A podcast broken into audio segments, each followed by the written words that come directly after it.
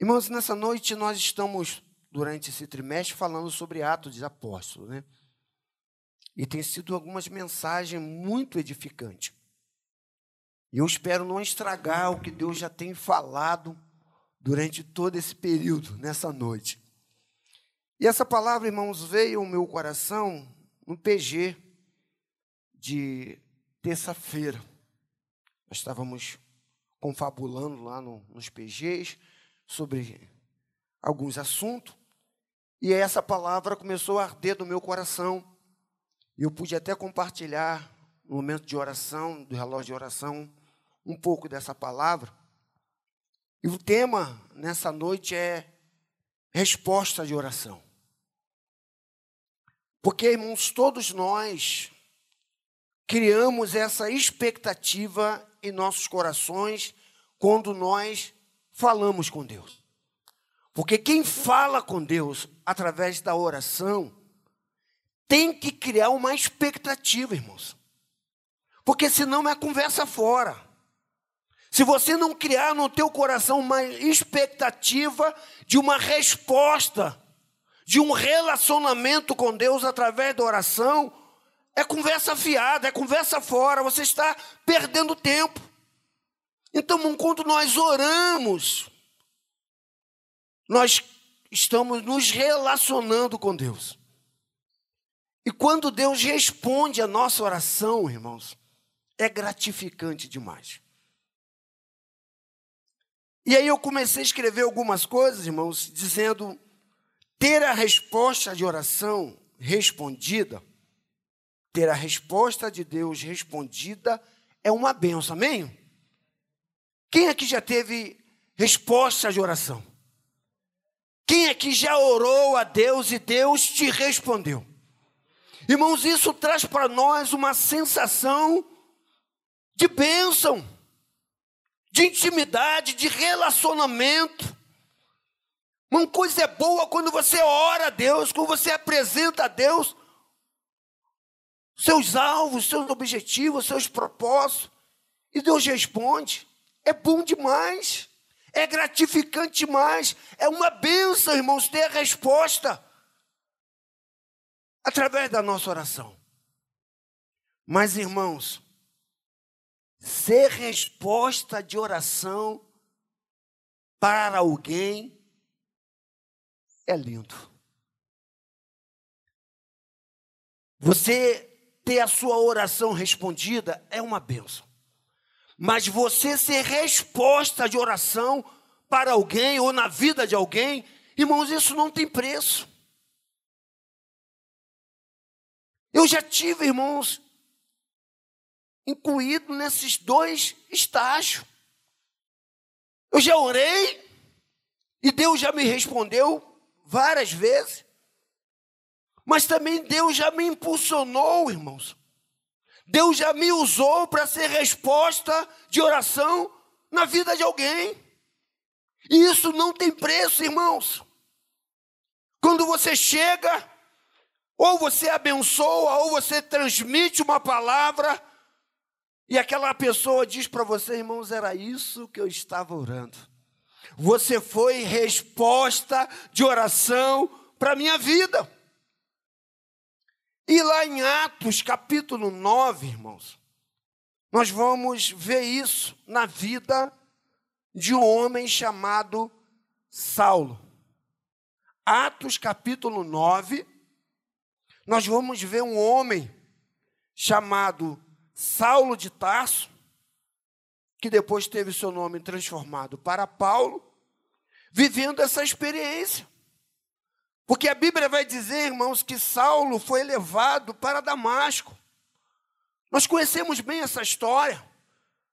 Numa das perseguições às igrejas, Saulo cai, fica cego, e após ficar cego, ele é levado para uma cidade chamada Damasco, e fica ali naquela cidade durante três dias cego, irmãos, sem comer e sem beber. E aí, irmãos, vem a resposta de oração para a vida de Saulo, no capítulo 2, 10, 11, 12. Atos 9, 10, 11, 12. Havia em Damasco um, um homem chamado Ananias. O Senhor apareceu numa visão e disse: Ananias. O que respondeu: Eis-me aqui, Senhor. Verso 11. Então o Senhor lhe disse: Levanta-se e vá à rua chamada direita.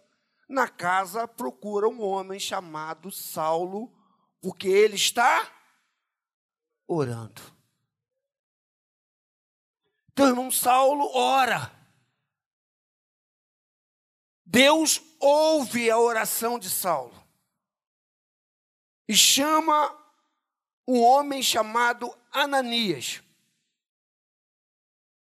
e dá o endereço completo aonde Saulo estava.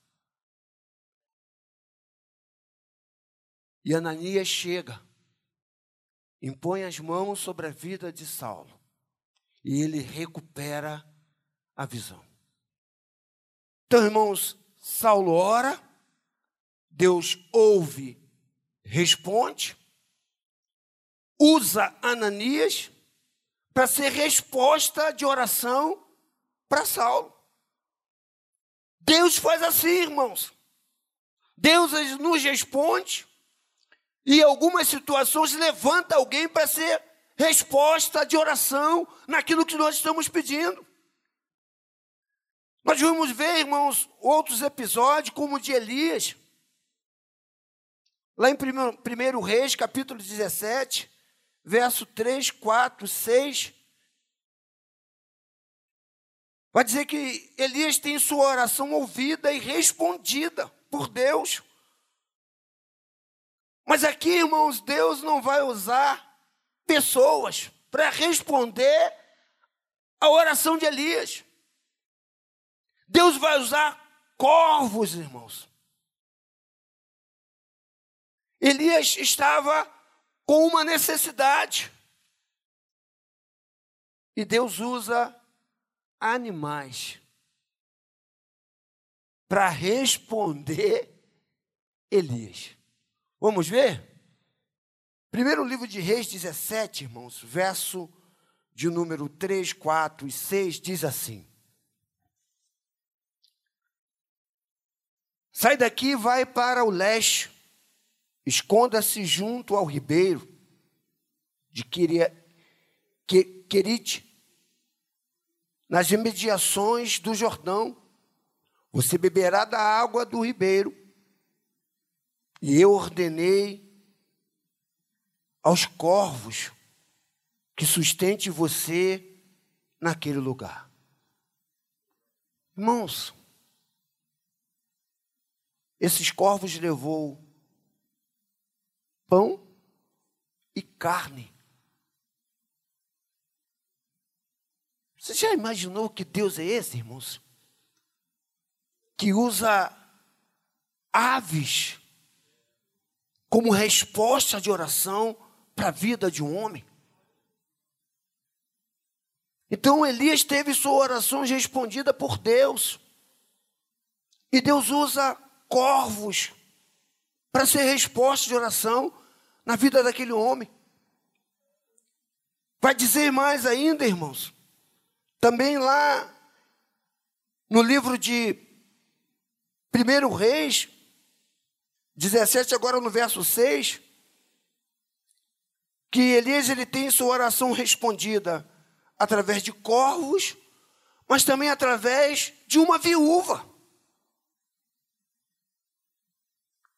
Aquela viúva, irmãos, ela usa de benevolência para com a vida de Elias.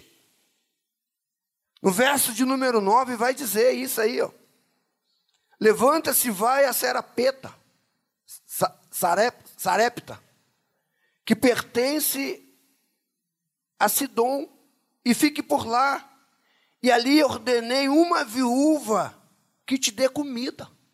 Agora nós vamos ver uma viúva servindo de resposta de oração para Elias. Deus não só ouve, mas como responde, irmãos. E usa pessoas como resposta de oração para as nossas vidas. E aí nós vamos para finalizar, irmãos. Ver um outro episódio. No verso 17, no capítulo 17, verso 12, 13 e 14. Aí agora nós vamos ver Deus usando Elias como resposta de oração para uma outra pessoa. É assim que Deus faz. Deus usa pessoas para ser resposta de oração para a sua vida. Depois Deus usa você para ser resposta de oração para outras pessoas. Aqui nós vamos, nós vimos, irmãos, que Elias teve suas orações respondidas. E Deus usou corvos, depois usou uma viúva. Agora Deus está usando Elias para ser resposta de oração para uma mulher. No verso de número 12 diz assim: Tão certo como vive o Senhor, seu Deus, não tenham pão assado, tenham apenas um punhado de farinha numa panela e um pouco de azeite num jarro de barro. E como você pode ver, apanhei dois pedaços de lenhas. Vou preparar esse resto de comida para mim, para o meu filho, e vamos morrer. Aí Elias chega para essa mulher manda ela fazer primeiro para ele, e serve de resposta de oração para aquela mulher, dizendo: Olha, no verso de número 14, olha aí. Porque assim diz o Senhor Deus de Israel: a farinha da panela não acabará, e o azeite de jarro não faltará, até o dia que o Senhor fizer chover sobre a terra. Irmãos, Deus chega como resposta para a vida daquela mulher, usando o profeta, irmãos. E nessa noite, querido, eu quero compartilhar com vocês justamente isso, para finalizar. Deus sempre ouve, irmãos. Deus sempre ouve a nossa oração. Amém. Mas nem sempre responde. Deus sempre ouve, mas nem sempre responde segundo as nossas vontades. Tem oração que nós vamos fazer e Deus não vai atender. Tem oração que nós vamos fazer e Deus vai ouvir, mas não vai atender.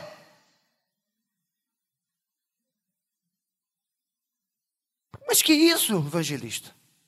Deus não vai me atender? Não vai te atender.